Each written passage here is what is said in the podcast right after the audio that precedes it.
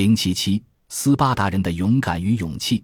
位于希腊伯罗奔尼撒半岛的斯巴达，以出刻苦坚韧的英雄闻名于世。英文 Spartan 这个形容词源于古希腊城邦，含有坚韧刻苦的意思，更带有勇敢、指痛苦于度外等赞美之意。在公元前五世纪，斯巴达接连战胜雅典，成为希腊最有势力的城邦。斯巴达人舍弃了我们今日称为希腊文荣的艺术、文化和哲学等文明特征，专心致志致力于优秀无匹的军事方面的发展，以战士的无畏精神为治国理想，使这个民族形成了历史悠久的英勇主义传统。很多人都曾经听过一名斯巴达小童忍受痛苦的故事。他把一只狐狸藏在怀内衬一下，为了不让人知道狐狸的所在，任由狐狸啮咬身体，也不肯露出半点痛苦的神情。公元前四百八十年，数百名斯巴达人在的色摩比利山把守一个隘口，抵挡波斯色克西斯王的大军，一直战斗至最后一人，结果帮助了希腊的主力军得以安全撤退。这个故事的内容或许有点夸张。但斯巴达人的英雄品质是绝不容怀疑的。laconic 这个英文单词常形容精简、干脆利落的说话，它也源自斯巴达人。公元前四世纪，斯巴达一带的莱戈尼亚发生一件流传千古的事。当时，马其顿国王菲利普二世带领大军要征服世界，向斯巴达人下战书：“假如我开进莱戈尼亚，必把它夷为平地。”斯巴达人以两个字回复：“假如。”我们每每把斯巴达人与一些优良的品德，例如勇敢、纪律严格、自我克制等联系起来。对于传说，人们往往将信将疑。所以，我们应该通过研究历史，探究出斯巴达人如此与众不同的原因。斯巴达人为了培养勇敢的战土，每个国民都要过坚韧刻苦的生活。这并非说全国皆兵，不过。凡具政治势力和享有一切公民权利的家族，族长都是拥有土地的军人。这些军人曾受过严格训练，纪律严明，才可以取得公民的资格。他们才是真斯巴达人。至于次等的非公民，即为数众多的国家奴隶，既没有金钱，也没有土地，几乎全无权利，对社会的观念和行为亦不能产生影响。统治阶层好像一支在全国永久驻扎的军队一样，以军营的方式管制斯巴达。真斯巴达人对外来的人非常怀疑，但彼此之间能自我克制，人人平等，从不炫耀财富，甚至舍金银而用质朴无华的铁条做货币。他们是效忠国家为生命的全部意义。每个公民的责任是把自己化作军事机器中一个有用的齿轮。因此，亲属关系和个人需要便沦为次要。公民责任从出生时候告开始，出生婴儿需经过官员检验。假如发现生病、羸弱或畸形，官员有权丢弃，使之缺乏照顾而死。那些经过检验被认定为合格的男孩，到了大约八岁便要离开家庭，接受国家的教育和军事训练，其中最注重体格的锻炼。在训练期间，他们只分配的少量的食物，而且不管天气如何，只可穿着单衣。他们在空地上铺垫薄薄的铺席睡觉，并要经常接受忍耐和服从的实验，有时候更包括鞭打。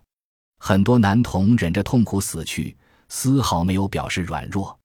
此外，他们被鼓励去偷取食物，不仅为补充口粮的不足，而且听以锻炼成心灵手巧。如果当场被捕，就要受鞭打惩罚，不是因为偷食物，而是因为行动失慎以致被捕。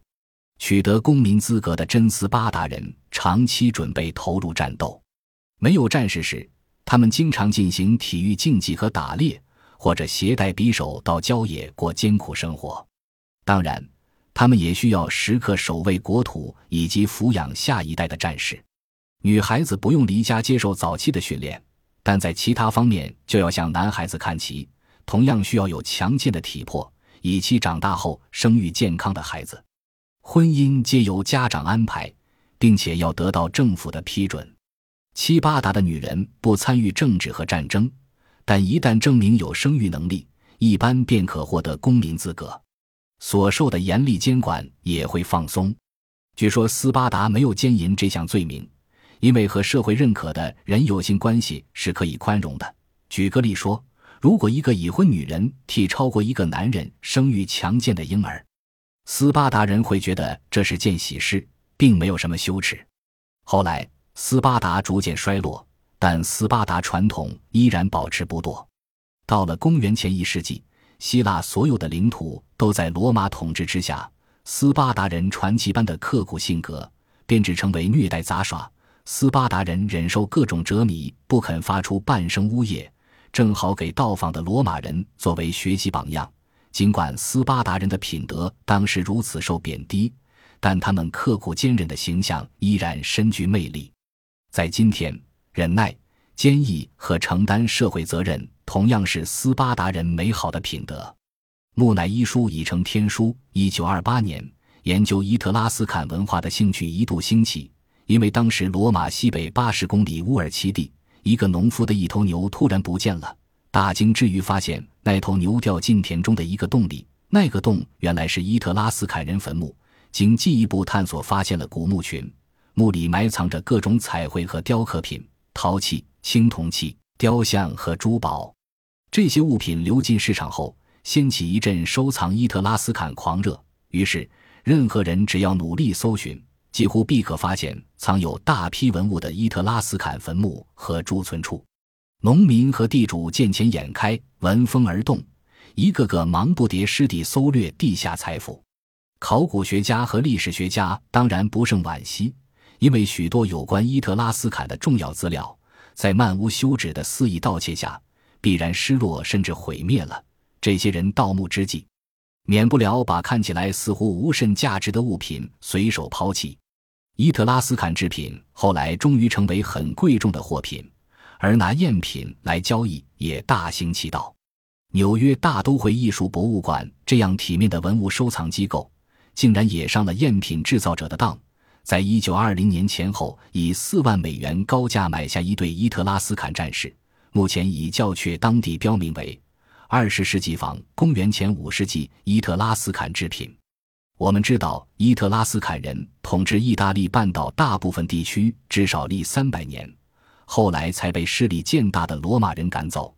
也知道，伊特拉斯坎人是虔信宗教的民族，制造了许多精美艺术精，并且到处旅行，广施贸易。而其实，意大利各邻邦仍然只靠农牧为主，其他有关资料大部分来自罗马人的技术。罗马人籍可能因征服伊特拉斯坎人而充满优越感，著文立论时有时中肯。他们眼中的伊特拉斯坎人莫不残忍、邪恶、淫荡。但罗马人征服这种各族的人后，雇佣其中少数人担任预言和占卜的工作，因为当时的人相信他们具有预言神异的特殊才能。前有希腊人，后有罗马人，都有推测伊特拉斯坎人的来源。一则因他们的艺术带有奇异的东方色彩，二则因语言与地中海地区西部其他语言完全不相似。伊特拉斯坎人善于航海，与希腊、北非及近东均有广泛的贸易往来，所以不知是从哪个地方移来定居的。世界各地博物馆收藏的伊特拉斯坎人制品相当丰富，对伊特拉斯坎人文明的突然消失感到最为神秘。举个例说，为什么我们对古埃及社会的结构与活动所知甚多，而独对与古埃及有贸易往来的伊特拉斯坎人所知这么少？这个问题的答案错综复杂，其中一个主要因素就是，至今尚未能发现一块伊特拉斯坎人的罗瑟达碑。十九世纪初以前，没有一位学者能破译埃及象形文字，所以古埃及历史文化方面的真貌使人感到莫测高深。不过，后来在尼罗河罗泽达附近发现一块石碑，其上刻有长长一串象形铭文，且附有希腊文译文。一八二年，法国语言学家向波昂经仔细研究，把碑上希腊文与埃及象形文字两者意义直接联系，公诸于众后，世界各地学者就可阐释古埃及文字的奥秘了。但作用如罗瑟达碑的伊特拉斯坎文献，至今尚未发现。考古学家手上只有相当多墓碑之类的铭刻，这些碑文名词都很简单，多中只显示墓中人姓名、身份。学者目前也能辨认其中若干单词，这些词以字母拼写，有点像希腊文。然而，学者对此一语文的结构和语法所知甚少。这种语文看起来与希腊文或拉丁文都似乎并无关联。如果语文学家能够加以破译，那么现存文字资料虽则不多，不足以进阶其日常生活状况。但由于伊特拉斯坎语本身可能与世界其他地方的语文有关联，从而或可提供线索，以解自古以来言人人书莫衷一是的伊特拉斯坎人来源之谜。最少有一样文献是现代研究伊特拉斯坎人的学者渴望能看懂的。这文献如能破译，今人便可略知伊特拉斯坎人的生活状况，而非仅能窥其部分殓葬礼仪。十九世纪末期。在一具木乃伊的裹布上发现一篇用伊特拉斯坎文写的文章。那木乃伊由匈牙利总理公署一位官员自埃及运往欧洲，是他旅游非洲的一件纪念品。这位官员去世后，木乃伊辗转送到萨格里布博物院。博物院的人员拆开木乃伊，在内层裹布发现这文献。专家们不免要花几年时间辨认其中文字。因为木乃伊自埃及运来，专家自然认为是埃及文。在一八九二年，终于经一群德国专家鉴定，认为是伊特拉斯坎文，其上总共有二百一十六行文字，似乎是某种宗教传单。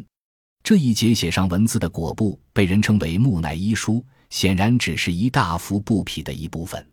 专家们研究这木乃伊和裹布后，相信那具制成木乃伊的女尸。也许不是伊特拉斯坎人，但裹布无疑是从一卷写满文字的亚麻布上剪下来的。这卷亚麻布当时或许是由伊特拉斯坎商人或殖民者带到埃及，而尽人皆知，埃及人向来不管裹布的来源。自从德国专家鉴定木乃伊裹布上的文字却为伊特拉斯坎文以来，有不少语文学家热切于探索这谜一样的文献。可是，至今仍无人能掌握伊特拉斯坎语文的密码。一位学者说的对，事情很简单，要破译一种无人能解的语言，唯一的方法是将它与已知的语言对照。近至一九六四年，以研究伊特拉斯坎知名的意大利专家帕洛蒂诺教授，在罗马附近派尔基地方伊特拉斯坎神庙进行发掘时挖的三面金牌，其中两面上有伊特拉斯坎文铭刻。另一面则有古迦太基文及腓尼基人的文字的铭刻，而古迦太基文是语文学家通晓的文字，这是不是语文学家要找的物件呢？那面刻上古迦太基文的金牌，或许就是伊特拉斯坎文金牌的译文。研究人员虽然没有把握，但抱一线希望，兴高采烈地将古迦太基文和伊特拉斯坎文加以对照比较。可是历时数月，徒劳无功。仍没有什么头绪。当然，发现了金牌确实令人兴奋，但似乎并没有拿来对照的地方。尽管这三面金牌上所刻文字内容可能有关系，目前我们只能继续期待，有朝一日有如罗瑟达碑那样的文物突然出现在意大利偌大的国土上，一定会有这样的外语字典，帮助我们解开木乃伊书之谜。